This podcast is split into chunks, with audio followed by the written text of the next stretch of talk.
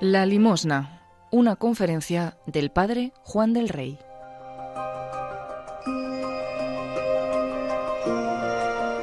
Es eh, una de las tres reflexiones que este sacerdote dedica a la oración, el ayuno y la limosna, especialmente para el tiempo de Cuaresma.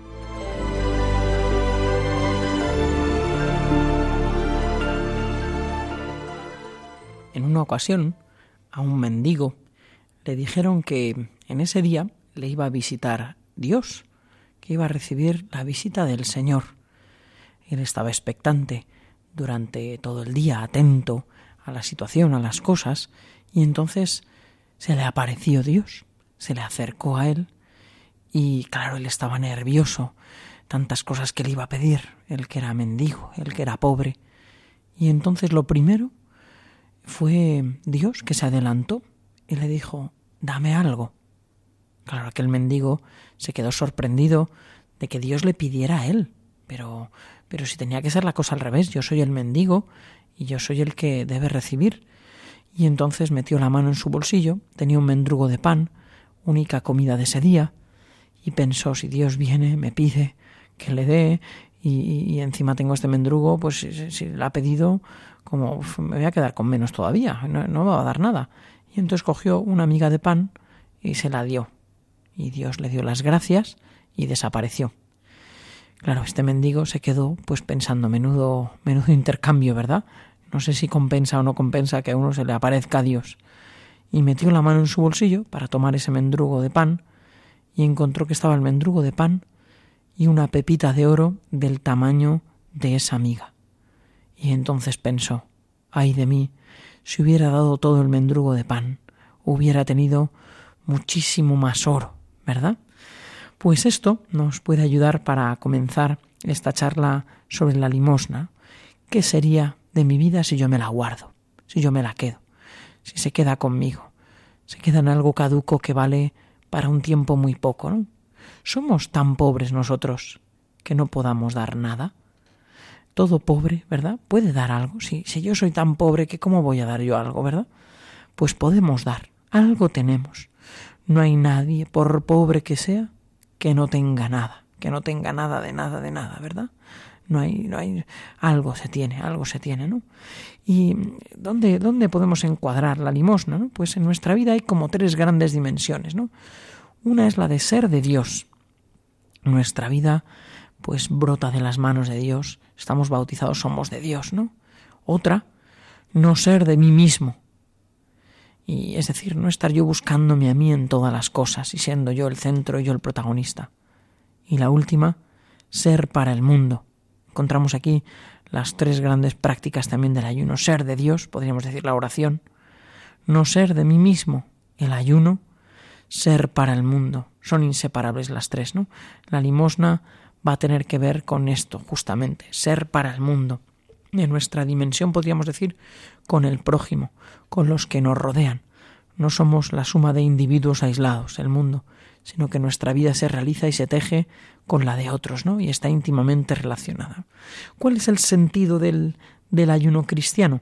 Pues podríamos señalar tres dimensiones del ayuno cristiano, tres dimensiones importantísimas del ayuno cristiano. La primera de ellas, de este sentido, es el sentido de los bienes de este mundo, que es el primero que tenemos que captar, ¿no? Nosotros hoy vivimos pues de un lado para otro, corriendo, ¿no? Sin tiempo para tantas cosas y rodeados con mucha frecuencia de tantos bienes que hemos creado nosotros. Eh, un coche, una mesa, una silla, una cocina, un, tantas cosas que hemos creado nosotros, ¿no? Y perdemos de referencia que el mundo, los bienes, las personas, son un don de Dios. Nosotros vemos lo que está hecho y con una mente, pues un poquito podríamos decir racionalista, pues miramos solo las cosas para medirlas, pesarlas, contarlas, pero con mucha frecuencia perdemos eh, perdemos la conciencia de que son las cosas dones de amor, que otras personas han intervenido, han trabajado, han sufrido, han entregado, ¿no? Y que en el fondo y en último lugar nos habla del amor con el que Dios nos da todo en este mundo, todos los bienes, situaciones, ¿no? Y perdemos de vista justamente esto, el sentido de los bienes, ¿no? Eh, no puede verse los bienes desde el egoísmo. Son para mí, por mí, para mí, todo es para mí, ¿no? o desde una conquista personal, bueno, todo esto es que me lo he ganado, yo me lo he conquistado, no tendríamos nada si Dios no nos hubiera dado inteligencia y no nos hubiera dado sabiduría y no nos hubiera dado unas relaciones con otras personas y no nos hubiera dado tiempo y no nos hubiera dado salud y no nos hubiera dado tantas cosas, ¿verdad? Dios ha puesto el mundo en nuestras manos y, ha brotado de su amor, que nos ama. Con lo cual uno de los primeros puntos es caer en la cuenta de que Dios nos ha dado tanto porque nos ama. Y nos lo ha dado no a cada uno en exclusivo en particular, sino para vivirlo juntos, ¿no? Esta casa común que es el mundo. Y es muy difícil, pues a veces darnos cuenta, si cada uno va buscando su bien particular continuamente, ¿no? Lo que las cosas son para mí y desde mí y tal, ¿no? Si caer en la cuenta de que somos administradores de lo que se nos ha dado de los bienes que se nos han dado, del tiempo que se nos ha dado, de la salud que se nos ha dado, de las energías que se nos ha dado, esto que el Señor le dice pues a los que les ha dado los talentos, ¿verdad? Diez talentos, cinco talentos, un talento, ¿no? Y les va diciendo a los primeros, administrador bueno y fiel, pasa el banquete de tu Señor. Esto tiene mucho que ver, ¿verdad? Con todos los bienes, ¿no? Que el Señor puede decir de nosotros, administrador bueno y fiel, pasa el banquete somos al que le han encomendado tantos y tantos talentos, tantos y tantos dones, tantos y tantos bienes, ¿verdad? Nos ha dado de Dios, que somos administradores de ellos. Tenemos que ver el sentido con el que nos hemos, nos se nos han dado y el sentido con el que vivirlos, ¿verdad? Eh, es verdad, nosotros a veces cuando el corazón ha descansado tanto en los bienes de este mundo, pues también nos viene bien escuchar ese otro evangelio donde el Señor, a ese que está viendo la cosecha que va a ser tan buena, está planificando los graneros que va a tener y lo que va a hacer y la empresa que va a montar, y el Señor le dice, ¿no? En esa parábola, ¿no? Pero hombre, te van a pedir esta noche la vida, te van a pedir la vida, ¿no? Todos nos lo han dado para negociar, como dice el rey, a quien le da estos talentos, ¿no? Negociad mientras vuelvo, negociad mientras vuelvo, ¿no? Y el Señor recrimina, pues no simplemente los beneficios que ha obtenido, sino sobre todo el, la administración, la administración. No busca, eh, tú tenías que haber diez, bueno, diez, está muy, está muy, ocho ya se hubiera quedado corto, ¿no? Sino tú has administrado la cosa, lo has movido, lo has puesto en juego o lo has enterrado, ¿verdad? Has enterrado esos bienes que Dios te ha dado. ¿no? Guardarlos para sí mismo es un modo eh, tremendo de enterrarlos, ¿verdad? De enterrarlos, ¿no? En la cueva, podríamos decir, de mi propio yo. Pues el primero es el sentido de los bienes de este mundo. El segundo, ¿cuál puede ser? Pues el sentido de la propia vida.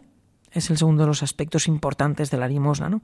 ¿Cuál es el sentido de mi propia vida, ¿no? Toda vida, toda vida es un don de Dios, es un regalo. Toda vida desde el seno materno ya es un regalo, es un regalo de Dios, es un regalo a uno mismo y es un regalo para tantas personas, ¿no? Nuestra vida es un regalo para nuestros padres, para nuestros amigos, el esposo, la esposa, para nuestros hijos, ¿no? Nuestra vida tiene el sentido de ser un regalo, un regalo, un don, ¿verdad? Y eso tiene consecuencias muy fuertes y muy grandes, ¿no? Nadie puede ser dueño de la vida de otro. Es un don, pero nadie es dueño de la vida de otro, ni puede tomar decisiones sobre la vida de otro. ¿no? Tiene consecuencias sobre el valor de la vida y la dignidad de la vida grandísimas. ¿no? La vida le pertenece a Dios. Ha sido un don. Los padres en ese misterio precioso son creadores de la vida con Dios y la vida le pertenece al Señor. Es un regalo de Dios al mundo.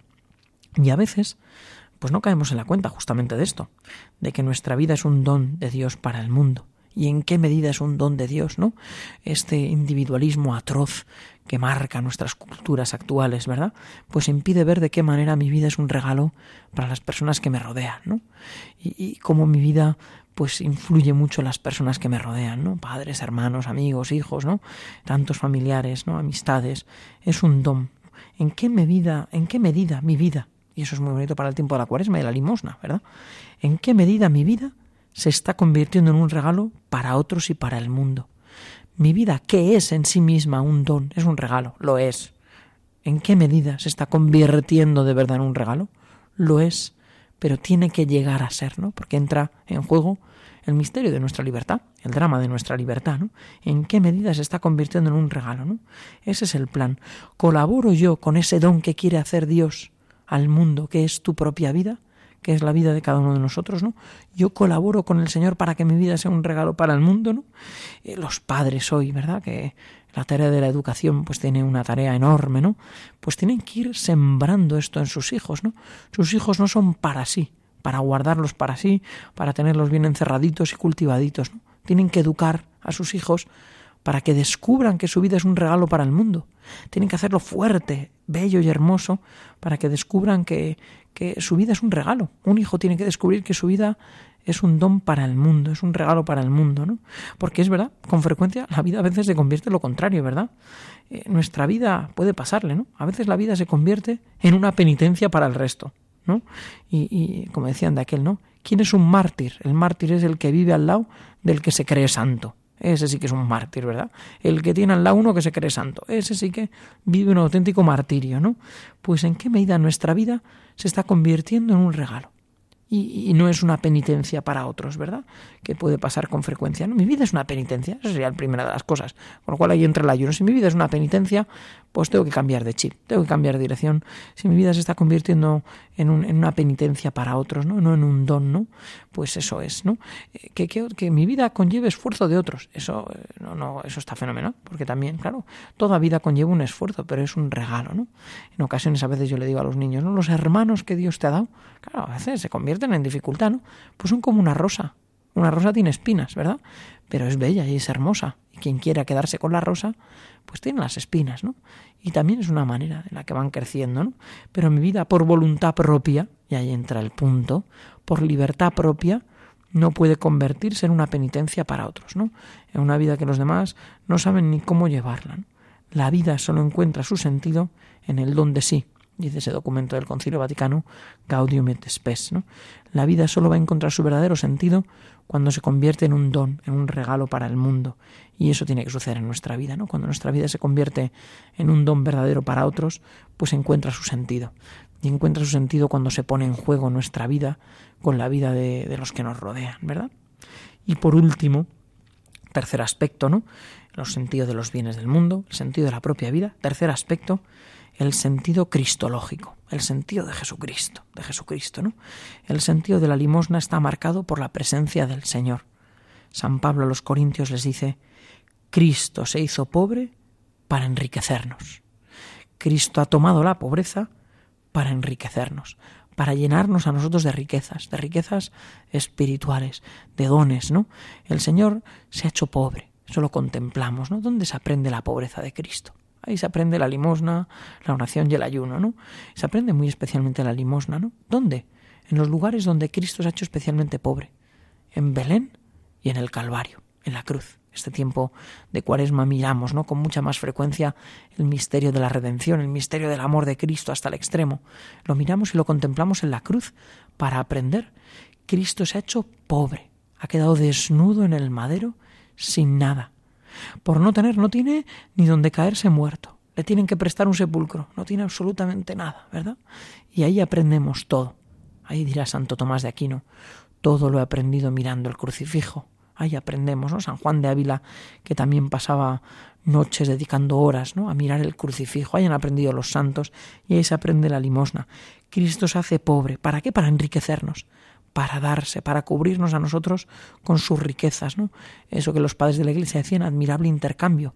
Él se hace pobre tomando nuestra naturaleza, nuestra fragilidad, nuestros pecados, nuestras miserias, ¿verdad? Lo más pobre en nuestra vida, nuestras miserias, ¿verdad? Lo que es miserable en nuestra vida. ¿Y para darnos a cambio qué? Sus riquezas, la vida divina, la vida que recibimos en los sacramentos, la vida de gracia, la vida que se nos ha dado por el bautismo, ¿no? También tiene la limosna un enganche aquí con el bautismo. Cristo nos ha enriquecido, nos ha colmado, ¿verdad?, de dones, ¿no? Es el argumento que utiliza San Pablo para la colecta, para hablar de la limosna, ¿no? Mirad cómo Cristo se ha hecho pobre para enriquecerte. Pues, pues bueno, que cada uno vea cómo da, que cada uno vea cómo, cómo, cómo se entrega, cómo entrega de sí, ¿verdad? Y efectivamente se va a entender mirando a Cristo, que ha dado toda su sangre, ¿no? San Ignacio de Loyola, cuando habla de las limosnas, de cómo dar limosnas en sus ejercicios espirituales, dice de manera muy bonita que el amor con el que yo de la limosna venga de arriba. Aquí está, ¿no? Que el amor venga y haya nacido de esa relación personal con Cristo, de ese amor con Cristo, ¿no? Y, podríamos mirar incluso eh, mucho más, ¿no? Es que nuestra vida pues está llena de pobres, Y nuestra vida misma es muy pobre. Somos los pobres que vamos a pedir al Señor, ¿no? Y si Él nos enriquece, ¿cómo debo dar yo? Cuenta en una ocasión una anécdota de una familia que tenía nueve hijos, ¿no? Y que tenía muy presente a los pobres en su familia. Esto lo damos a los pobres, es total. Daban de comer a algún pobre, ayudaban, ¿no? Y ya uno de los hijos pequeños, ¿no? Claro, sacó una conclusión muy obvia. Mamá, a nosotros nueve hijos, y encima damos, ¿no? Pero bueno, ¿qué es esto, no? Y dijo el niño, mamá, es que me estoy dando cuenta que si damos mucho a los pobres, pues nos vamos a convertir nosotros en pobres y vamos a tener que pedir.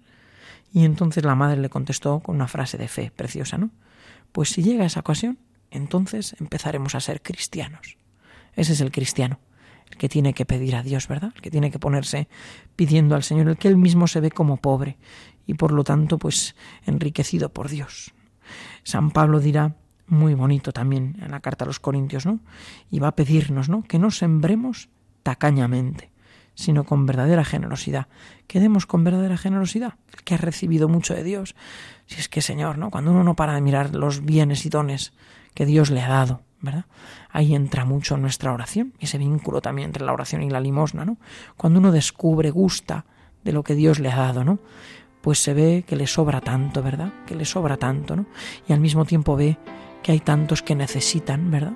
Y entonces da, da con generosidad y da con verdadera abundancia. Mil millones de bocas en las manos. Y digo solo mil por decir algo. Pueden ser muchas más o pocas menos. Lo cierto es que ahí están muriendo.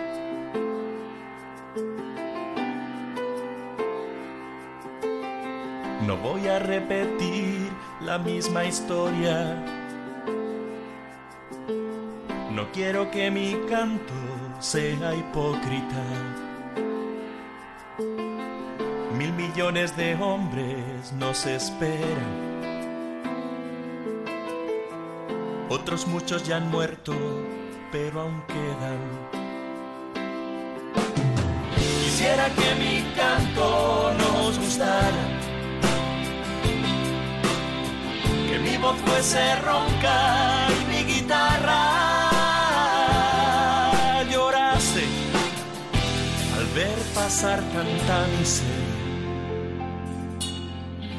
el amargo desfile ante sus cuerdas.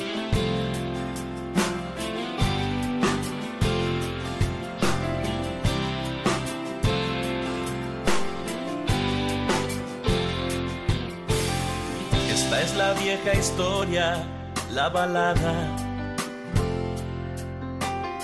del que por no tener no tiene nada. Solo tiene el horror en su mirada. Que un buen día en mis ojos se volcara.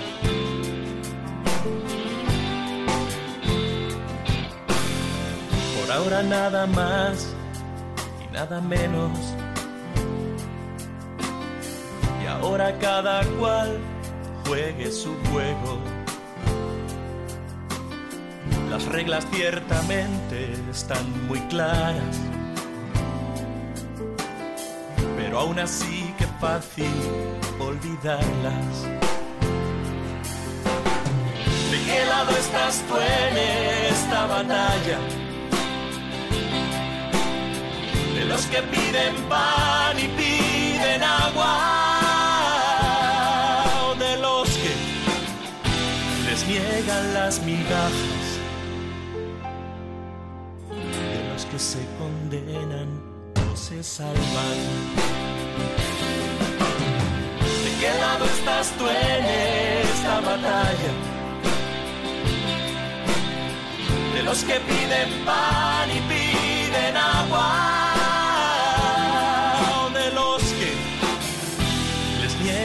las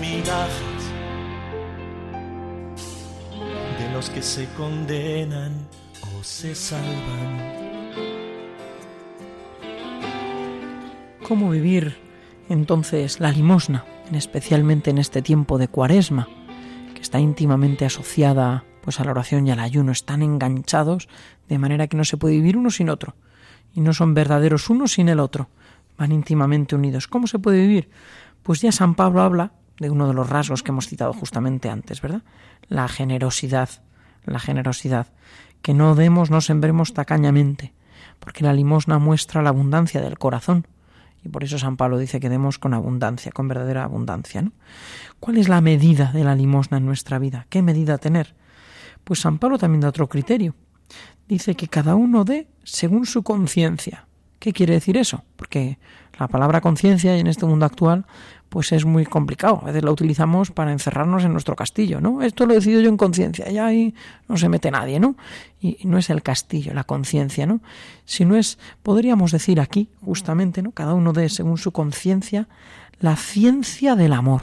Es decir, la conciencia es el conocimiento del amor con el que Dios me ha dado. Es decir, que cada uno de, según su conciencia, quiere decir que cada uno de, según el amor recibido, el amor conocido y el amor que se quiera vivir. Casi nada. Ya no es un criterio individualista personal que a veces puede estar cargado de egoísmo, ¿no?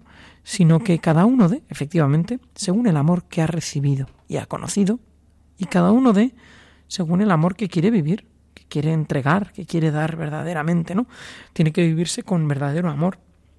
Tenemos el ejemplo ese precioso en el capítulo 21 de San Lucas, de esa mujer viuda que va al templo, ¿verdad? Y muchos daban al templo tanto, y esa mujer echa algo muy sencillo, y que el Señor se da cuenta, el Señor ve, ¿verdad? Y dice, esa mujer ha dado más que los demás. Claro, los demás dirían, este está chalao, ¿verdad? Pero si los demás han dado más, que, que lo de ver más y menos lo veo yo, ¿no?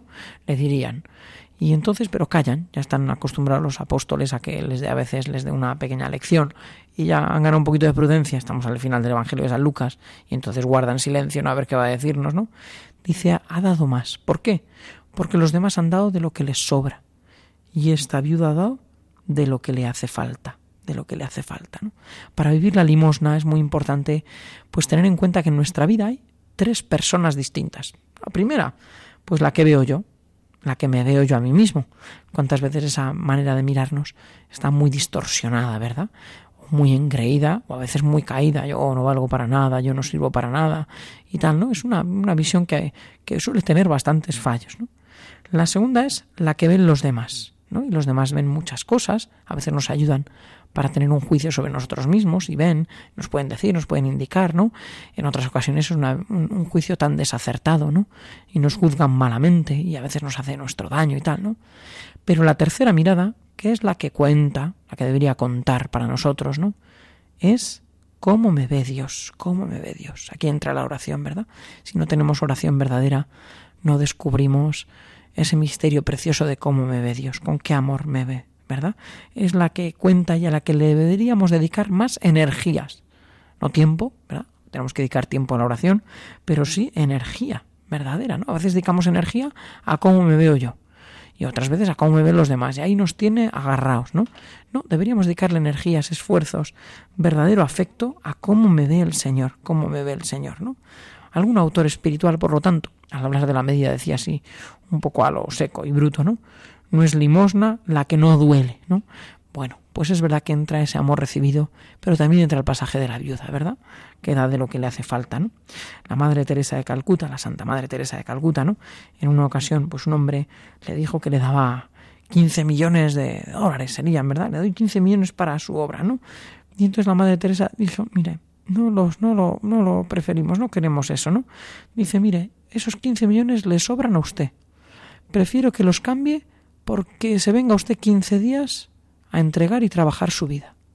Y dice, no de eso, porque es usted, ¿verdad? Esos 15 millones le sobran, una persona muy rica, ¿no? Pero quédese 15 días, quédese con nosotras 15 días, ¿verdad?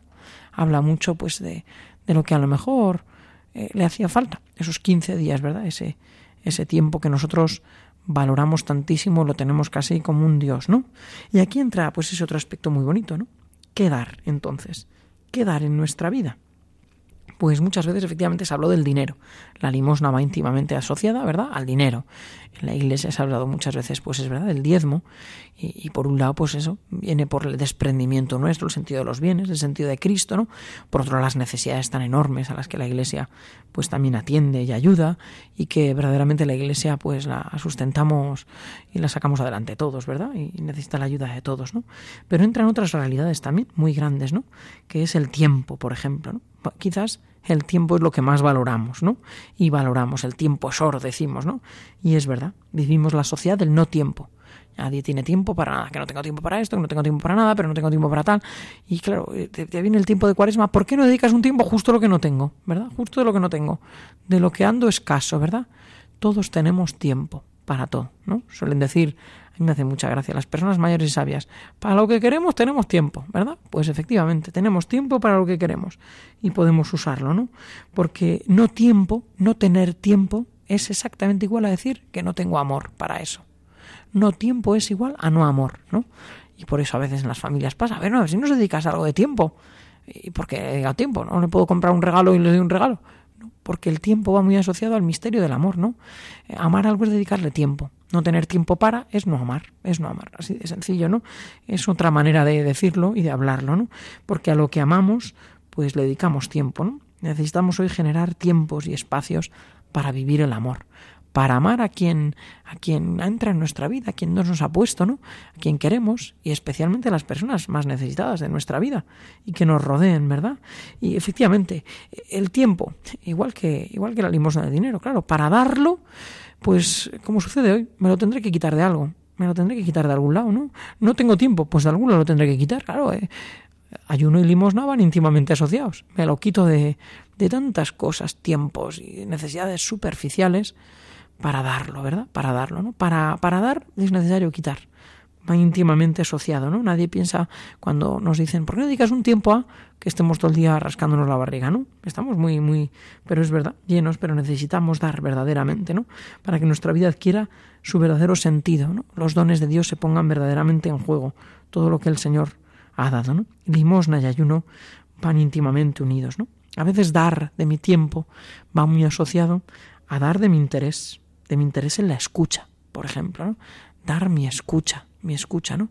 Muy asociado a otro ayuno, al de callarme, claro, para poder escuchar, ¿no? A lo mejor, pues una de las limosnas que tenemos que dar es poner verdaderamente oídos, ¿no? Eso sí que cuesta, ¿verdad? Poner oídos, dar de mi interés, de mi escucha. Tendré que ayunar de hablar para poder dar de mi interés en la escucha, ¿no? Dar de mi amor a personas que a veces nos cuesta amar. Todos, vamos, salvo milagro, milagro o don de Dios, ¿no? Todos tenemos personas a nuestro alrededor que nos cuesta amar, que nos cuesta amar, ¿no? A personas que nos cuesta, todos tenemos a alguien así, alguien que es más duro, más difícil, más pesado, más todos tenemos muchas personas que, que alrededor nos cuesta amar, pues a lo mejor tenemos que dar de nuestro amor, de nuestra presencia, de nuestro cariño, ¿verdad? El mundo de hoy tiene muchísimas pobrezas, ¿no? Porque muchas veces, y a veces no caemos en la cuenta, ¿no? Esas personas que nos cuesta amar, eh, por lo general hay una pobreza detrás, una pobreza de vida, una pobreza de virtudes, una pobreza de valores, ¿no? Las personas que son encantadoras, que nos encantan, ¿verdad? Pues claro, tienen una riqueza a veces personal muy grande, ¿no? Y las personas que les falta esa riqueza pobre de, personal, pues cuánto nos cuesta amarlas, ¿verdad? Pues la limosna tiene mucho que ver aquí, ¿no? No cerrarnos a nuestra propia carne, a nosotros mismos, sino ser capaz de, de amar, ¿no?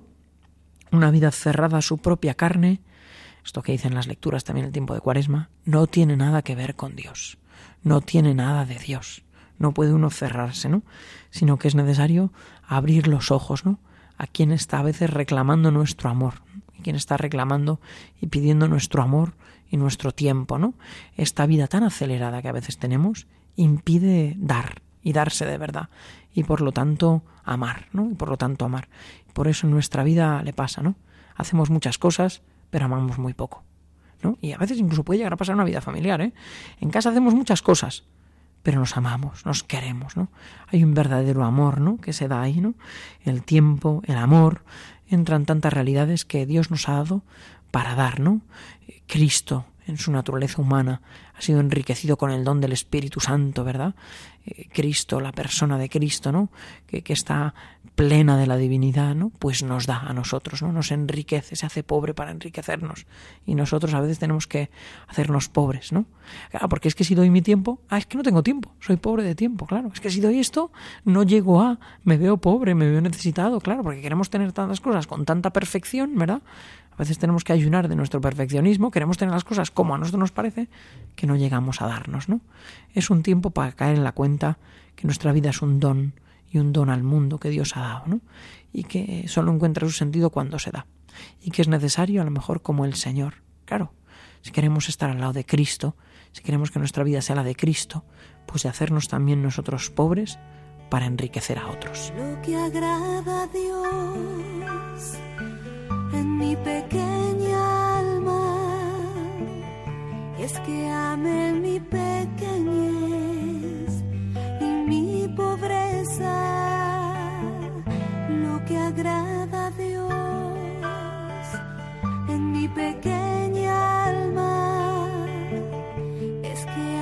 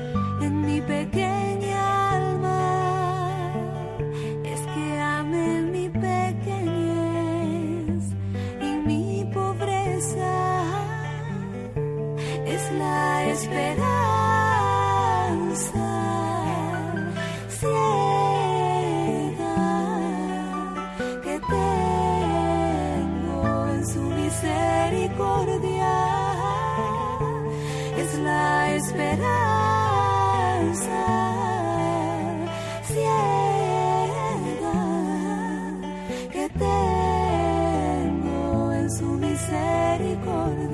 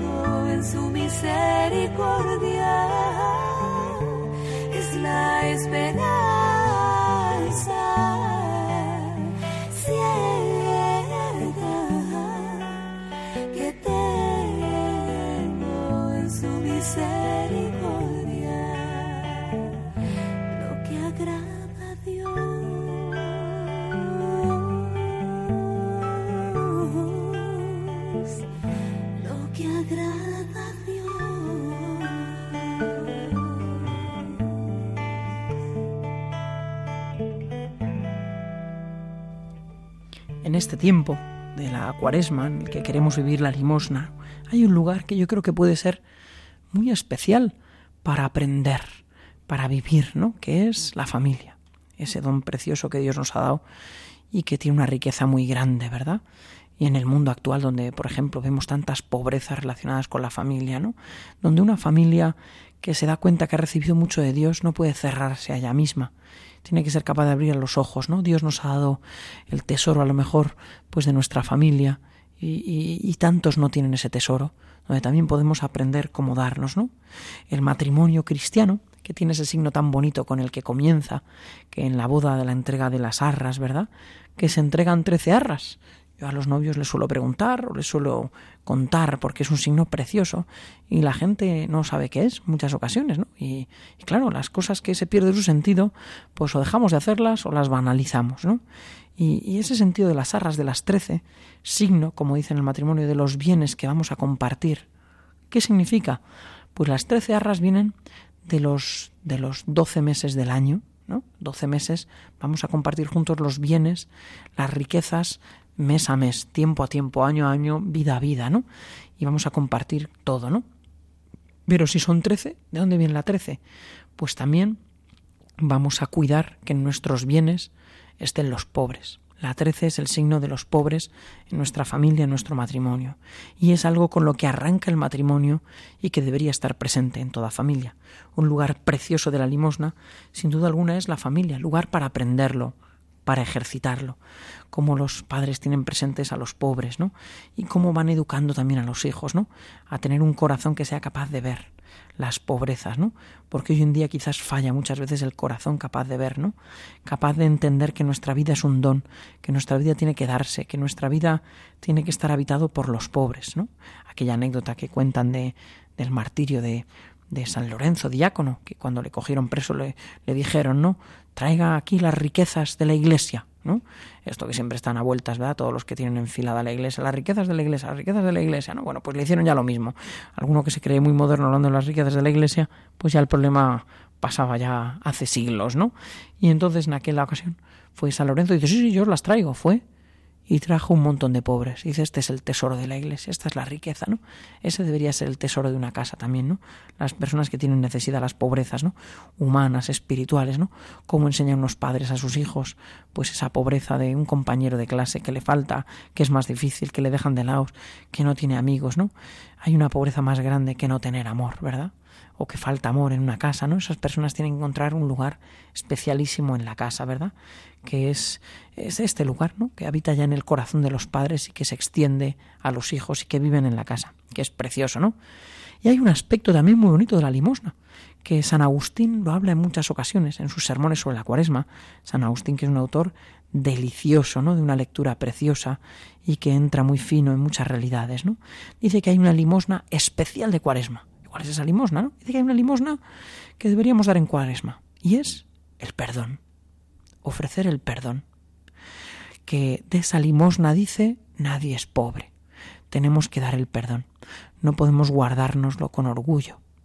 Dice, dice San Agustín que en el tiempo de cuaresma, ojo al asunto, si existen enemistades que nunca debieron nacer, o que al menos debieron morir y no lo han hecho, que desaparezcan.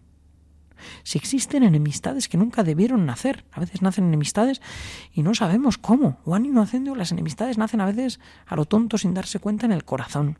A veces las enemistades nacen también, pues de repente una discusión tal, tal, tal, se hincha la conversación y estalla. Y como hoy estamos tan ahí con el corazón, ¿verdad? Que, que, que se nos graban todas las cosas, ¿no? Pues hay enemistades que a lo mejor nunca debieron nacer o al menos debieron morir. ¿Cuántas enemistades van encontrando un nido en el alma? Y esas heridas son nidos del demonio en nuestra alma. Las heridas son nidos donde habita el demonio, donde vienen tantos pensamientos de amargura, desesperanza, desolación, tristeza, ira, ¿verdad? Tantas cosas, ¿no? Pues si hay enemistades que nunca debieron hacer, o que al menos debieron morir, y no lo han hecho ya, como diciendo, ya tenían que haberse muerto esas, ¿no? Que desaparezcan, ¿no? Que desaparezcan. Es un tiempo del cuidado de la memoria, eh, de las heridas, ¿no? Que sanen, ¿no? Que demos verdaderamente el perdón. ¿Cuántas veces retenemos ahí nuestro perdón, ¿no? Pues que lo demos, ¿no? Que lo ofrezcamos, ¿no? Que no vayan quedando cosas ahí que vayan anidando, ¿no? Que desaparezcan, ¿no? Es cierto, ¿no? Dice también San Agustín que el que es muy dejado se olvida de poner fin a ellas. Que el obstinado, aquí entramos, ¿verdad? No quiere conceder el perdón. Y el vergonzoso no pide perdón. Es un tiempo de limosna para a lo mejor también volvernos pobres y pedirlo, o también para para ser pobres, ¿no? Para darlo, ser ricos de alguna manera, ¿no? En el fondo, claro, aquí entra también la unión con la oración, ¿no? Para que podamos rezar de verdad. Perdónanos nuestras ofensas, como también nosotros perdonamos a los que nos ofenden. seguro que muchos experimentamos, ¿verdad? Que no se puede rezar el Padre Nuestro superficial. Que el Padre Nuestro, si se reza, se reza, se reza de verdad, ¿no?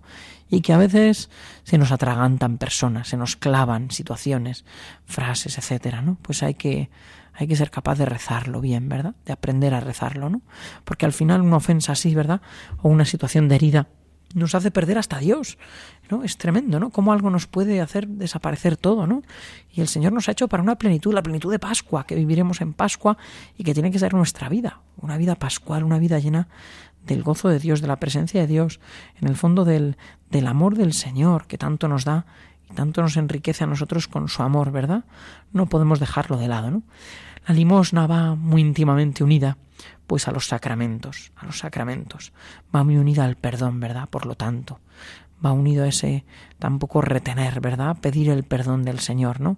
Y ser capaz de perdonar. Va unido al sacramento del perdón, ¿no? El perdón que es la perfección del don que hemos recibido en el bautismo. Perdón, perfección del don. Se hace más perfecto, nos restablece y restablece las cosas en su sitio. El perdón restablece el orden del amor, ¿no? El que se ve enriquecido por el perdón, por la misericordia del Señor, se ve tan lleno de Dios, ¿no? Cuántas confesiones hemos vivido que nos vemos pues tan plenificados por el Señor, que se ve uno también con ganas de dar y de darse, ¿no? Las dos cosas, ¿no? Es un tiempo el de Cuaresma para cuidar especialmente el perdón, ¿no? El don más grande, ¿no? Para ver cómo el Señor, pues también en la confesión, ¿no? Eh, padece por nosotros y nos enriquece, ¿no? Pero también tiene mucho que ver con la Eucaristía. En la Eucaristía hay muchas dimensiones donde se pone de relieve pues lo que es la limosna, ¿no? Por un lado esa frase que decimos tan bonita en el ofertorio cuando ponemos nuestra vida sobre el altar, muy unida a la colecta, ¿no? Pues decimos, ¿no? Que el Señor reciba de tus manos este sacrificio esto que doy yo de mi vida con amor, ¿no? Entregado, que me sacrifico. Entra ese aspecto que también podemos decir de cierta renuncia, de don, pero también de santidad, ¿verdad? Para alabanza y gloria de su nombre. Y aquí entra algo que es precioso, una de las oraciones más bonitas de la misa, ¿eh? que no la podemos decir así de carrerilla. ¿eh? El Señor reciba de tus manos este sacrificio, para alabanza y gloria de su nombre, para nuestro bien y el de toda su santa iglesia tiene uno ahí como horizonte, ¿verdad? El bien entero de la Iglesia. Nuestro don enriquece la Iglesia, enriquece a tantos en la Iglesia, ¿no? Nuestra vida entregada, pues es como un incienso agradable, ¿verdad? Que llena de buen olor, pues toda la casa, ¿no? Y la llena enormemente, ¿no? La Eucaristía también tenemos ese aspecto y esa dimensión de la colecta, ¿verdad? Donde pues pues se, entregamos y damos como un signo, ¿verdad? Y en el fondo damos para las necesidades de la Iglesia, las necesidades que cubre la Iglesia, las necesidades que da la Iglesia también, ¿no? Que debe tener como tesoro suyo, como decíamos antes de, de San Lorenzo, a los pobres, ¿no? Debe tenerlos, ¿no? Y en la Eucaristía, claro, recibimos el tesoro de los tesoros, recibimos a Jesucristo, recibimos al Señor, ¿no? Y uno sale, vive la Eucaristía pues enriquecido, o sea, puede haber, eh, si es que ha recibido lo más grande, ¿no? Todo lo que recibimos y recibiremos en nuestra vida no vale nada comparado con cada Eucaristía, nada, nada de nada, vale poquísimo, ¿no?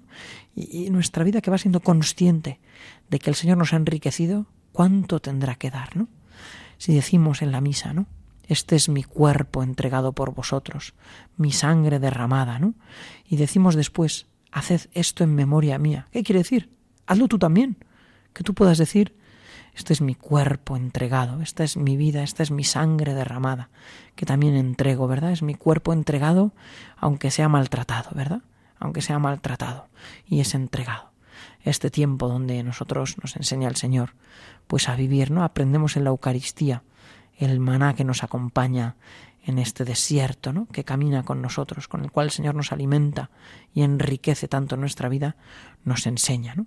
Aprendemos también especialmente en la cuaresma a mirar la cruz de Cristo y a poder decir con Él ¿no?